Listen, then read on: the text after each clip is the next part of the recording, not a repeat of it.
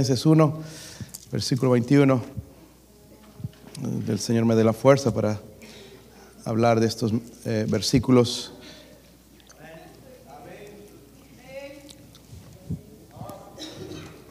Filipenses 1, 21. Vamos a leer hasta el 25, hermanos, un poquito nada más tocar el contexto. Yo leo el 21, ustedes el 22, todos juntos leemos el 25. ¿Sí lo tienen? Amén, hermano, le escucho allá atrás. Si están aquí. Dice, porque para mí el vivir es Cristo y el morir es ganancia.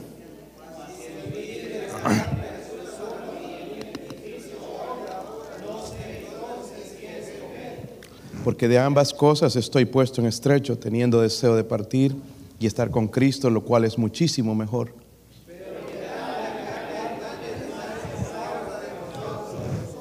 Todos, y confiando en esto, sé que quedaré, que aún permaneceré con todos vosotros para vuestro provecho y gozo de la fe. Padre, ¿podría ayudarme una, una vez más, Señor? Eh, ruego, Señor, por favor, usted es el Dios Todopoderoso, Señor. Eh, ponemos nuestra fe, confianza en usted, Señor, sabiendo que, Señor, usted desea lo mejor para esta iglesia, Dios mío. Ayuda a este siervo inútil, Señor, a traer su palabra, Dios mío. Deme la fuerza, Señor, en la voz que necesito, Señor, solo por el tiempo, Señor, necesario, Señor, por favor.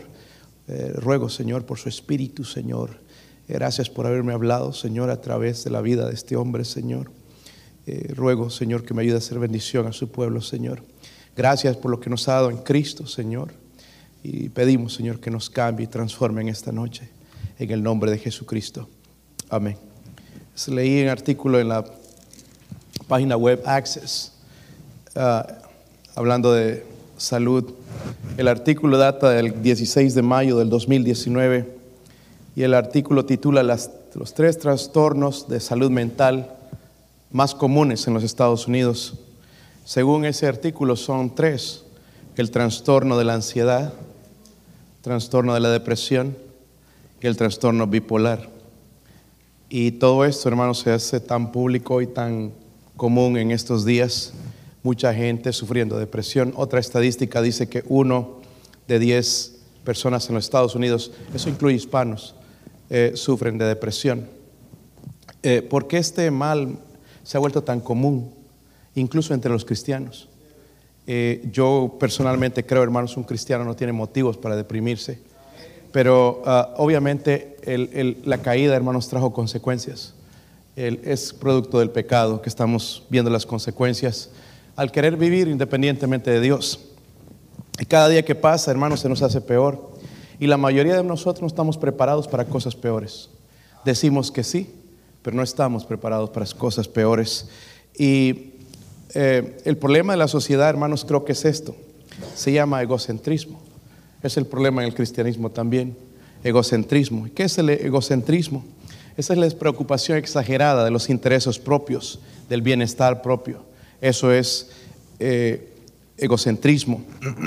el amor propio o, o, el egoísmo, también lo conocemos así, ¿verdad? Y es uno de los pecados porque nos lleva a buscar la autogratificación. Yo y nadie más, y no me importan los demás, no importa, sálvese quien pueda. Este mundo es un mundo egocéntrico. Y nosotros, hermanos, tenemos que salir de eso. Es un pecado, definitivamente. Ahora, Pablo, hermanos, va a ser usado por Dios. A mí me encanta la vida de Pablo, porque da lecciones espirituales en toda área, donde tú la quieras. Y eh, esta es una, del el, egocentrismo. Recuerda al principio ese Pablo que era egoísta, el celoso de su religión, pero como Dios lo cambió, lo fue transformando poco a poco y hizo lo que hizo de Pablo ahora y ahora nos enseña Pablo a través de su vida. So, él aprendió, hermanos, la filosofía para acabar con ese pecado del yoísmo o de yo, yo, todo yo primero. Y cuatro cosas uh, para acabar con esa filosofía del yo. Mire que el versículo 12, un poquito para ir atrás, hermanos, uh, versículo 12. ¿Sí lo tienen? Dice, quiero que sepáis, hermanos, que las cosas que me han sucedido han redundado más bien para el progreso de qué? del Evangelio. Miren estas palabras, hermano, las cosas que me han sucedido. ¿Sabe dónde estaba Pablo escribiendo esta carta? En el bote, en la cárcel. nosotros estaríamos ahí pensando en cualquier otra cosa, en nosotros. Nuestra fiestita de lástima, pobrecito de mí. Mire lo que me pasa por ir a ganar almas, por llevar el Evangelio, por vivir para Cristo. Hubieras obedecido a mis padres y hacer otra cosa y ser ingeniero y ser otra cosa. Pero Él está diciendo las cosas que me han sucedido. ¿Verdad? Estaba en la cárcel, sabemos eso. So, él entiende, hermanos, que lo que está pasando no es un accidente, sino que Dios está en control. Él entiende eso. Y lo que nos pase a nosotros, hermanos, porque vamos a pasar por momentos difíciles, no son accidentes. Y quizás Dios no nos está castigando. Yo no creo que Dios estaba castigando a Pablo. Dios estaba dando una oportunidad de enseñar a Pablo, de hacer el Pablo, hermanos, que es de bendición a nosotros hoy. ¿Verdad? Y, dice las cosas que me han sucedido, hermanos, si no fueron agradables. Recuerden, fue apedreado, fue perseguido por la causa de Cristo desde que él se convirtió, vio persecución.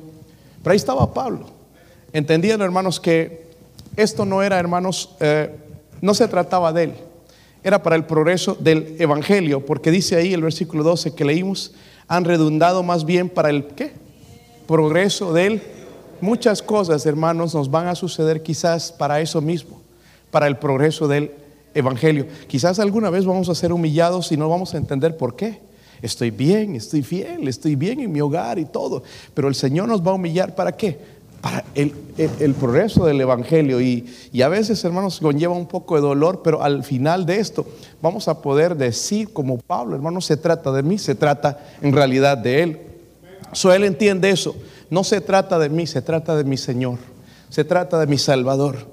Y si nuestras adversidades, hermanos, fueran vistas de esta manera, yo creo que ya dejaríamos de estar amargados y teniendo fiestitas de lástima y pobrecito de mí y que eh, esta gripe y que este flu me está matando y por qué me pega esto y por qué me duele aquí, por qué allá, por qué este trabajo. Dejaríamos, hermanos, de estar quejándonos. Cambiaría definitiva nuestra actitud. So, él dice primeramente las cosas que me han sucedido no son accidente. ¿Ok? Dios está en control. Amén. Segundo, miren el versículo 20, vamos a saltar allá. Dice, conforme a mi anhelo y esperanza de que en nada seré avergonzado, antes bien con toda confianza, como siempre, ahora será magnificado quien? Cristo en mi cuerpo, o por vida, por muerte. Podríamos decir eso, hermanos, qué palabras más poderosas cada vez que leía eso, hermanos, y eh, qué, tremendo cambio que Dios hizo en, Pablo. Y él dice entonces otras palabras, ahora también será magnificado qué. Esto totalmente acaba con mi yo. He sufrido, ha pasado cosas malas, pero Cristo va a ser magnificado. Su nombre va a ser levantado en alto. Y es, esa es la oración. Ojalá que hermanos que de aquí en adelante esta iglesia ore de esa manera. Que el nombre del Señor sea glorificado en nuestro hogar, hermanos, en nuestras pruebas, en nuestros problemas, en nuestros matrimonios, en lo que hagamos, que el nombre del Señor sea glorificado. Y él dice que tenía esa confianza, la admitió delante de, los, de la iglesia de, los filipenses, hermanos, y, y él sabía, él no sabía si iba a ser libertado físicamente, pero él sabía que el nombre del Señor iba a ser glorificado. Muchas veces no vamos a ser sanados. Muchas veces Dios no nos va a dar quizás lo que nosotros estamos pidiendo. Pero sí, hermanos, con confianza podemos decir que el nombre de Él puede ser magnificado. Y esa es la visión de Pablo y que cambió, hermanos, todo eso de yo y, que pobrecito de mí cambió esa mentalidad. El, el, estar pendiente de que el nombre del Señor iba a ser magnificado. So, miren, yo veo en Pablo, hermanos, un hombre que si el Señor le hubiera dicho, vas a glorificar mi vida, te van a hacer pedazos, Él estaba listo para presentarse porque lo veía como una oportunidad. Nosotros escaparíamos. Pero Pablo estaba dispuesto, hermanos, a, eso, ¿verdad? Eh, otra vez, hermanos, él decía, no se trata de mí, se trata de mi Salvador, se trata de, mi Señor. Y sabe mejor, yo soy su siervo nada más, yo quiero hacer lo que Él quiere. y acabó totalmente, hermanos, con este, yo, no creo, hermanos, que él sufría de depresiones, ni decepciones, ni ansiedad, bipolar y todas esas cosas. Yo creo que él tenía, hermanos, un espíritu ferviente para servir al Señor hasta el final de su vida. Y ojalá Dios haga eso en nuestra vida. Versículo 21, hermanos, un versículo que sabemos, lo citamos, pero no lo consideramos. Creemos que es fácil decir esto, pero solamente un Pablo puede decir esto. Dice, porque para mí el vivir es y el morir es ganancia. Wow, para mí el vivir es Cristo. So Pablo le está diciendo, Jesús es mi vida. El Señor es mi vida. Y esta debería ser la filosofía de nosotros, hermanos. Para mí el vivir es Cristo. Esta debería ser nuestra filosofía. Para mí el vivir es y el morir es ganancia. Tan apegados estamos al mundo. Ay, no, que el Señor me dé oportunidad todavía. Para mí el vivir es Cristo. Esa debería ser nuestra filosofía. Miren el versículo en capítulo 3 de Filipenses también algo que él dice Pablo dice, ciertamente aún estimo todas las cosas como que pérdida. Wow, ¿se imagina cuántas cosas tenemos alrededor que son pérdida y nos roban tanto tiempo para servir al Señor? Pablo entendió eso, dice como pérdida por la excelencia, miren, del conocimiento de Cristo. Yo quisiera que eso haga el Señor en mí, conocerle más. Creemos que lo conocemos, hermanos, pero lo conocemos muy poco. Y dice, mi Señor, por amor del cual lo he perdido, ¿qué? Todo. Y lo tengo por... Pero miren este es lo que él decía. Dice, para ganar a quién? A Cristo. Para mí el vivir es... ¿Podríamos decir eso? Para mí el vivir es Cristo. Si batallamos, hermanos, venir a la iglesia. Batallamos en leer la Biblia. Batallamos ser fieles en la oración. Batallamos ser fieles en un ministerio. Jamás podríamos decir para mí el vivir es Cristo. ¿Sabe por qué? Porque somos muy egocéntricos pensando en nosotros mismos. Pues yo tengo que ver por mi familia, tengo que ver. ¿Y quién va a darme de comer a mí? Y qué de Cristo. Para mí el vivir es Cristo, dijo Pablo y cómo eh, el Señor lo usó. Esa debe ser nuestra meta, hermanos. Y esa es una meta gloriosa a propósito. Una meta gloriosa. Miren el versículo 25. Perdóname que voy tan rápido, pero si no se acaba la voz y ah, usted se duerme también, ¿verdad? Dice, confiando en esto, ya lo estoy mal acostumbrando yo con el tiempo, ¿no? El otro día, hermano, se vino el misionero, se, se, alargó un poco, ¿no? Y ya estaban incómodos algunos quizás, pensando el tiempo. y confiando en esto, sé que quedaré, que aún permaneceré con todos vosotros para vuestro provecho y gozo de la fe. Miren, hermanos, para acabar este egocentrismo también, en estas palabras podemos encontrar algo. Dice, para vuestro qué. Él va a tocar el asunto desde el versículo 22, donde dice lo siguiente, mas si el vivir en la carne resulta para mí en el beneficio de la qué. Mire cómo pensaba Pablo. No pensaba en él.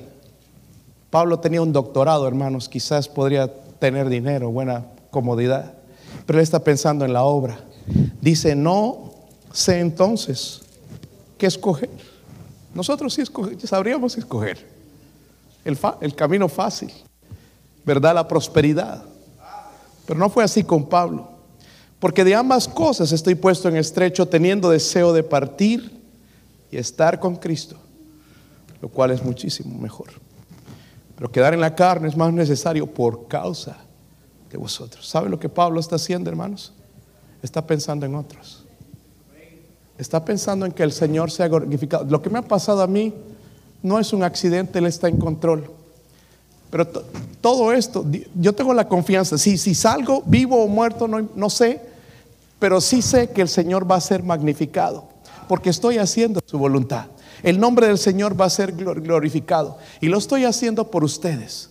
Miren, el remedio es este, hermanos, para la depresión, ansiedad, pensar en otros. Pensar en otros. La gente se está muriendo. El Señor viene pronto. Y hay personas que jamás han escuchado una presentación clara del Evangelio. Hay, hay mismo, hermanos, cientos de iglesias aquí y mucha gente se congregan los domingos y no son salvos. Y aún mismo eso nosotros tenemos que ver. Ya nada más porque dice voy a la iglesia. No, yo he hablado con gente que va a la iglesia y no, no tienen ni idea de la salvación. Están esperando su propia justicia y otros no. Pues cuando tenía tres años hice una profesión, hice una oración y sí, me bautizaron a la edad de cuatro años. Apenas se recuerdan y dice que son salvos. Y nosotros tenemos que preocuparnos, hermanos, por otros. Es el tiempo, hermanos, de ver por otros.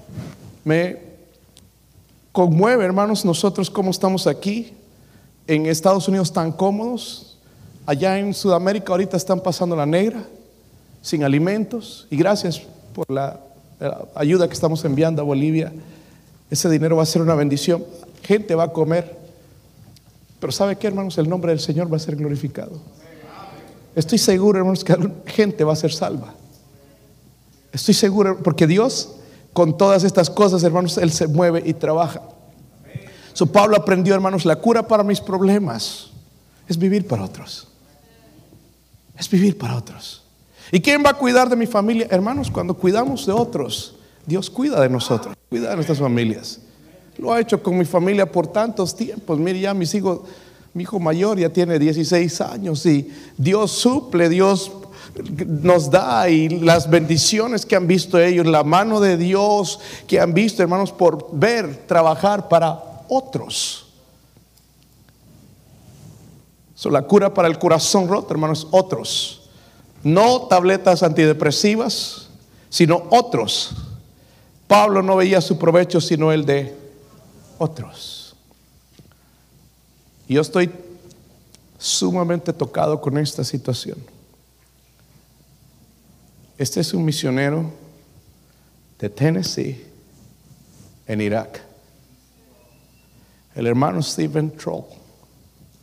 Hace dos días lo mataron al frente de su esposa y su hijo.